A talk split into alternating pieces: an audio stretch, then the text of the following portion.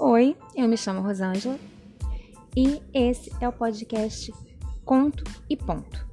A intenção é contar histórias infantis, as mais diversas possíveis, de uma forma leve e descontraída.